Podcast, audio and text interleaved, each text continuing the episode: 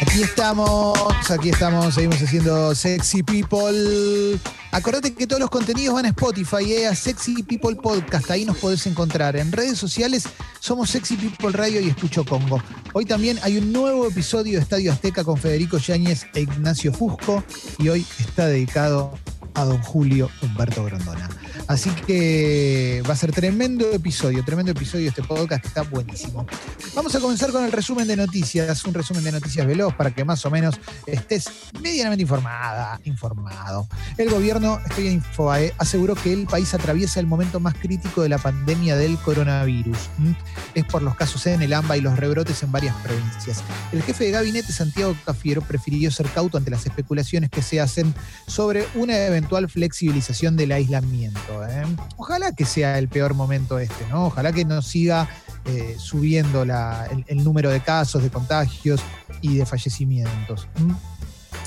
A ver, vamos con más cositas. Em, el coronavirus se propaga por el aire, dice acá una nota. ¿Qué se debe hacer ahora? Es una nota del New York Times, lo cual me preocupa porque suele ser eh, un, medio muy serio para comunicar estas cosas. Vamos a ver de qué se trata. El coronavirus puede quedarse suspendido en el aire durante varias horas si no hay corrientes y la gente podría contagiarse al inhalar, según sugiere un número cada vez mayor de evidencia científica, dice la nota. El riesgo es mayor en espacios interiores donde la, donde la ventilación es deficiente, lo cual podría ayudar a explicar eventos de superpropagación que se han reportado en plantas de procesamiento de carne, iglesias y restaurantes. No está muy claro con qué frecuencia se propaga el virus a través de estas diminutas gotículas o aerosoles en comparación con las gotas más grandes que se expelen cuando alguien infectado tose o estornuda o se transmiten a través del contacto con superficies contaminadas. Bueno, lo que van es, hay que airear todos los, ambientes, en concreto, no acumularse dentro de ambientes y tenerlos aireados. ¿eh? eso es clave.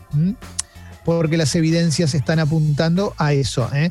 a que también se puede propagar por el aire en lugares donde no hay ventilación. Eh, vamos a, continuar con más cositas, eh, vamos a continuar con más cosas. El gobierno promueve un acercamiento tecnológico y financiero con China que sorprendió a la Casa Blanca, eh, dice aquí Infobae. También cómo será el primer estudio preventivo contra el coronavirus hecho en Argentina para proteger al personal de salud. ¿Mm? Hoy vamos a tener una nota que tiene que ver con donación de plasma, ya que estábamos hablando de de coronavirus, como, como marca la realidad, bueno, vamos a, tener una nota que tiene que ver con eso también. ¿eh? A ver, pruebas y testimonios que podrían llevar a Roberto Giordano a la cárcel.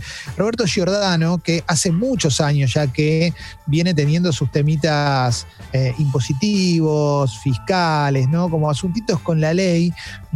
Bueno, todo indica que para el juez Marcelo Aguinsky, que procesó al peluquero y determinó un embargo por 30 millones de pesos, las pruebas son contundentes. ¿Eh? Tiene una condena previa en 2014 por evasión simple. ¿eh? Si fuera condenado culpable, debería cumplir la pena tras las rejas. ¿eh? lo ubicarían como el único responsable de un complejo entramado de empresas fantasmas y testaferros, que tenía como objetivo esconder sus bienes, evitar juicios laborales y evadir el pago de cargas sociales de sus empleados. Mira Roberto, ¿eh? Buena onda, Qué personaje tan especial. Bueno, más cositas que vamos encontrando por diferentes medios. Yo no sé si tenés, eh, no sé cuántos años tenés vos que nos estás escuchando del otro lado, pero quizás recuerdes este caso eh, que sale a la luz por el fallecimiento de una de las dos personas que lo protagonizó.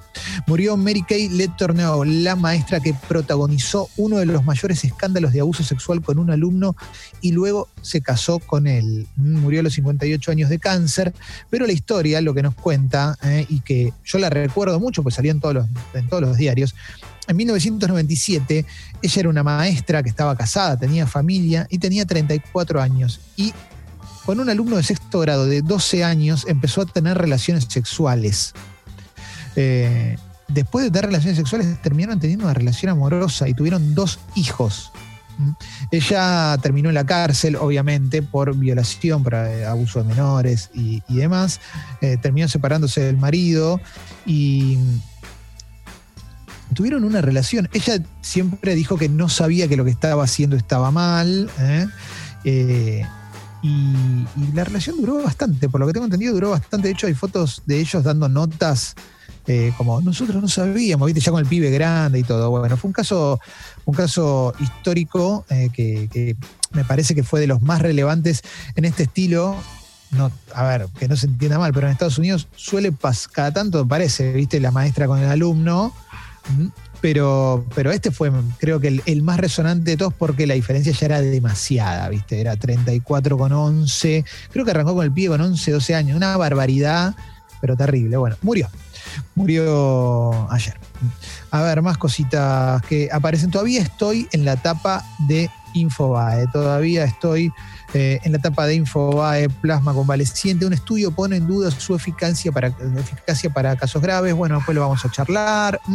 En el Polideportivo vamos a hablar, se cumplen 30 años, 30 años de la final eh, del Mundial 90. Qué locura, 30 eh, años. Sí, 30 años de esa final. Después vamos a hablar. ¿eh? Yo creo que también, si nos gusta el fútbol y todo eso, recordamos cómo la vimos, cómo fue el momento del penal, etcétera, etcétera. Bueno, después, después lo podemos hablar. Esto es increíble. La casa de Chascomús, donde vivió Alfonsín, que había sido convertida en, un hotel, en un alojamiento familiar de cinco habitaciones, fue puesta en venta como consecuencia de la pandemia. ¿eh? Durante tres años fue un coqueto alojamiento familiar de cinco habitaciones, pero la falta de actividad hizo que sus dueños no puedan seguir manteniéndola. El temor por el futuro del lugar donde el padre de la democracia se convirtió en líder político. Una ordenanza municipal solo asegura que la fachada deba permanecer intacta. ¿Cuánto piden y cómo es su interior? Bueno, piden 340 mil dólares. Es una casa muy coqueta, linda, no lujosa, pero linda casa donde Alfonsín vivió con su esposa y con sus cinco hijos. Eh, hoy está a la venta, luego que se había convertido en, un hotel. Insisto, solamente se puede sostener la fachada. Las fotos son muy lindas, la casa es muy linda. Eh, y yo no sé cuál es la disponibilidad económica de los máximos referentes del radicalismo. Asumo que debe haber alguna que otra persona dentro del radicalismo. Digo radicalismo porque Alfonsín era radical, ¿no? Debe haber alguna persona con algún poder económico importante como para poder hacer alguna oferta y convertirla en un museo, ¿no? Ya que eh, digo, es la casa de Alfonsín y me parece que eh, para la UCR y también para el país ha sido una persona muy importante. Sería una pena que se venda y no sé, viste, o construyan algo, o le cambien, le, cambien el interior demasiado. Estaría bueno, ¿no? Eh, lo pienso, nada que ver, eh, pero viste que un señor compró la casa, el, primer departamento que le dieron a Maradona, que era una casita, un PH, y lo hizo igual.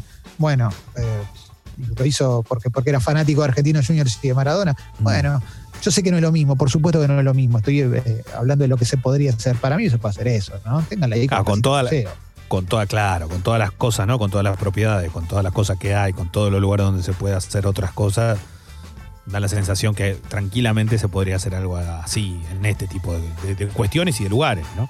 Sí, sí, se me ocurre, ¿viste? Me parece que sería algo, algo lindo, no sé, qué sé yo. Bueno, se me, lo, pensé en voz alta. Vamos con la tapa de la Nación. Eh.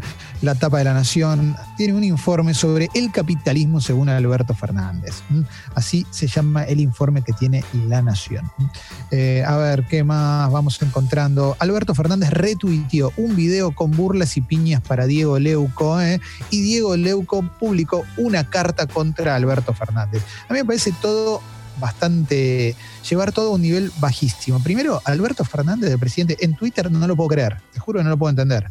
Las cosas que retuitea, la actividad en Twitter de Alberto Fernández eh, es inentendible. Y después da lugar a que pasen estas cosas. Una carta de Diego Leuco como si tuviéramos en un momento. es, increíble. Voy a tratar de no, de no profundizar demasiado. Pues no ¿Qué problema, ¿qué problema la, la carta también un papel. Sí. ¿Qué problema es, eh, y esto lo digo como periodista, ¿no? Eh, no terminamos de entender que no somos el foco de la noticia. Eh, Eso es increíble. Qué, triste, qué triste, porque nos pasa, a mí me pasa también como, como oyente, como televidente, como lector. a mí lo que importa es el contenido y lo que vas a decir de tal cuestión o de tal entrevistado o cómo vas a no importa lo que pasa con vos. ¿Eh? Vos sos un nexo para, para, para, los dos lados. A mí lo que me, llama mucho la atención es eso. Después lo de Twitter es insólito. Alberto Fernández, presidente de la Nación. Lo de Twitter es insólito y después la carta también tiene esa cosa como de apelar a la tribuna, ¿viste? Porque claro, como todos en redes, todos para que todo el mundo diga, sí, mira lo que le dijo y mira lo que hizo el otro. Y que así como, loco, paren un poco, paren un poco. Porque... perdón, Clemen, hay una lógica que, que se está dando mucho en digamos, eh, que, no, que no- no sé si son medios, eh, de bueno, sí son medios de comunicación, pero esta lógica de, no sé, hay una pelea entre, pongamos, con lo que pasó con Leuco y, y- y Cafiero, ¿no? Es Sí.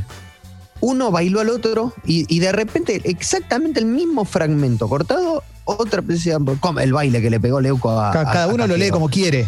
Sí, cada y uno- que sí. le hablan a, digamos, lo, lo que se hace es hablarle a la gente que ya está como dentro, digamos, los que están levantando las banderas, ¿no? Es apelar a la tribuna y apelar a las emociones. Lo que, lo que te da, lo que te da poder en redes sociales es apelar a las emociones, sobre todo a la indignación. La indignación se propaga mucho más, se propaga mucho más fácil que, que, que- que la alegría, que compartir algo positivo. Las redes sociales, si querés que, que te vaya bien, querés que te retuiteen mucho, tenés que hacer eso. A menos, digo, estoy corriendo, por supuesto, la gente que es hiper talentosa en redes sociales y que hace cosas que están buenísimas, ¿eh? porque hay- hay gente que lo logra con talento y cosas súper copadas y piolas. Pero hoy estamos en un momento de eh, yo digo esto para que todo el mundo diga ¡Sí! Y es medio papelonero todo. Bueno, le terminamos dando 5 o 10 minutos a esto, así que vamos a pasar a otra cosa. A ver, más cositas, más cositas que aparecen por diferentes lugares. ¿m? Eh, Caballo, Cristina era muy buena ama de casa, pero no era interlocutora en política. Aparece, Caballo aparece siempre, tira alguna y se va, ¿viste? Eh, Sí. qué sé yo, ¿qué querés que te diga?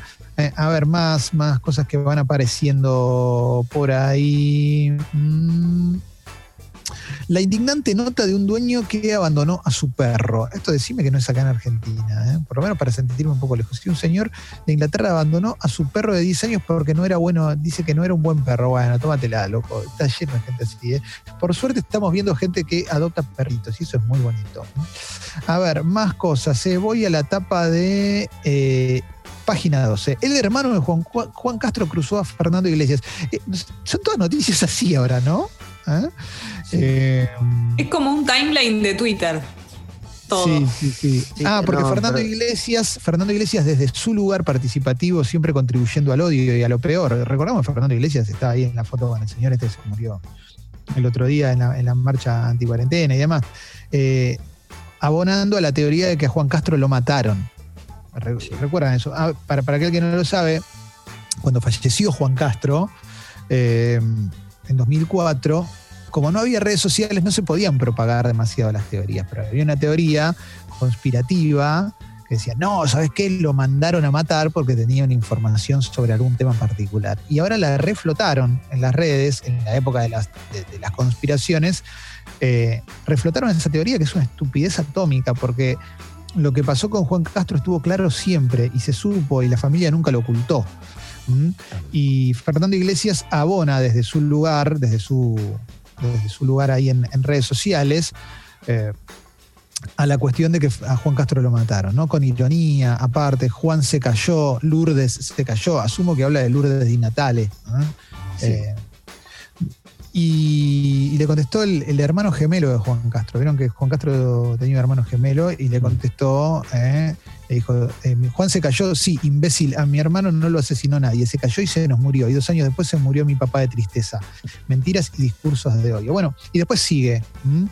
¿no? Le dijo varias cosas, le dijo con Juan no te metas, son la cloaca de la política. Hay que entender una cosa, cuando murió Juan Castro, muchísima gente sufrió porque murió Juan Castro, muchísima gente lo quería. Y yo no sabía lo del padre. Dos años después murió el padre de tristeza. Y Fernando Iglesias lo usa para ganar retweets. No, no. es- Bueno, no, sí. Fíjate, o sea, fíjate en el, en, el, en el lugar donde estamos parados hoy. Y la verdad que es tristísimo, tristísimo. No entiendo, bueno, no sé, sí que... Y digo que es inobjetable, es inobjetable desde el pu- desde cómo lo planteas vos, ¿eh? No, no es eh, está bien o está mal pertenecer a tal o cual espacio político. Acá alguien está diciendo que a una persona la mataron solo para ganar retweets y la familia le contesta. Eso es inobjetable. ¿eh? Sí, por eso. Sea, pero vos podés tener la mirada política que quieras. Por eso, viste, recién te decíamos también, o sea, el presidente en Twitter, por favor, déjate hinchar. Ahora, loco, eh, vos podés militar tu, tu idea política sin tener que ensuciar gente así, sin jugar con el dolor de los demás. Eso es terrible, eso es terrible y monstruoso. Em, desaparición de Facundo Castro. Los abogados de la familia piden que se inhiba la justicia provincial. Eh, ¿Vieron ese caso? Un, Sí. un muchacho que estaba, estaba rompiendo la cuarentena, esto lo agarró la policía y se lo llevó. Ujú. eh, se lo llevó, desapareció, no lo pueden encontrar por ningún lado. ¿eh? Obviamente la, la, familia con su abogado lo que denuncian es que las declaraciones de los policías imputados son todas inconsistentes. Eh, tenés un caso de desaparición en democracia y todavía no aparece. Facundo Luro. Por eso hay Facundo, perdón, Facundo Castro. dije Luro porque estaba yendo a Pedro Luro. Bueno, en fin. Eh, más cosas que vamos encontrando por ahí en, la tapa de los medios. En este momento todavía estoy en, Infobae. Eh, em, obviamente todos los medios, estoy en páginas, todos los medios hablan de lo que pasó con Bolsonaro. Eh, Bolsonaro después dio una conferencia de prensa, sacó el barbijo y lo mencionábamos, lo, leíamos también dentro de los mensajes que, decía un oyente. Eh, yo tengo la teoría y me parece que la compartimos bastante, que, no le, que si no le pasa nada, lo va a usar a su favor y, esto lo va a plantear públicamente con, como que se mueren los que se tienen que morir, que es más o menos su discurso desde que eh, arrancó la pandemia y tuvo el número de muertos que tuvo en Brasil eh, en estos últimos meses, que es monstruoso. Lo cual a mí me da una pena enorme porque Brasil es un país que eh, la verdad es que los argentinos los queremos mucho a los brasileños, más allá de la cuestión futbolística, que le queremos ganar siempre, es un país que nos cae bien, es un país que es hermoso, que tiene un montón de, cultura, de, paisajes, de, forma de vivir que está buenísima y que lo están haciendo pelota, la verdad que lo están haciendo pelota. Este tipo parece un villano de... Qué bárbaro, qué locura. Película, ¿eh? Tal cual. Tal cual. Es, eso, es eso, es esto. Es como no, no, no le encontrás algo bueno en todo lo que hace. Eh, es muy loco eso, muy, muy fuerte la situación. Y ayer veíamos cosas de Brasil y la pandemia afecta en todos lados, en algunos lugares más, en otros menos, pero vos lo que pasa en Brasil y no lo podés creer porque no, no hay explicación. Pero bueno, por ahora sigue siendo presidente. Eh, en la etapa de Clarín destacan un título Carla Bisotti, cualquier resfrío es coronavirus hasta que se demuestre lo contrario. Y sí, si empezás, si te sentís engripada, te sentís engripado, sentís algún síntoma, guardate inmediatamente y llamá obviamente a eso se refiere, eh, tiene que ver con que para que, digo, justamente lo que hizo Bolsonaro, que tenía síntomas y fue a una reunión, se abrazó con gente, dio la mano, y así hay un montón de gente que lo hace. No, bueno, yo en ese momento pensé que era un resfrío. No, no. Tenés media tos, te sentís un poquito mal, listo, te guardás, te guardás y llamás urgente, eh, justamente para cuidar a los demás. Para cuidar a los demás. decía la gripeciña, ¿eh? sí, que ya quedó. El otro día, perdón Clemen, pero el otro día viví una situación que habla muy bien de la, de la persona que era un chico que era repartidor de no, sé de cuál de las dos cadenas, porque tenía la mochila, y yo estaba saliendo del supermercado dice, solamente vengo a ver porque me siento mal y necesito si me pueden tomar la temperatura. Le tomaron la temperatura y tenía, eh, evidentemente tenía más de lo normal porque le dijeron, bueno, te llamamos a la ambulancia y ya como que lo llevaron a otro lugar y demás. Eh, esas cosas que uno las ve, eh, también te, devuelven un poco la fe cuando te enteras de estas noticias, de gente que va con 38 grados de fiebre una reunión social, viste, o, los que se escapan del hospital y demás. Sí. Estoy en la etapa de Clarín. Eh, María Eugenia Vidal envió un mensaje por la interna. Hace falta una autocrítica. ¿eh?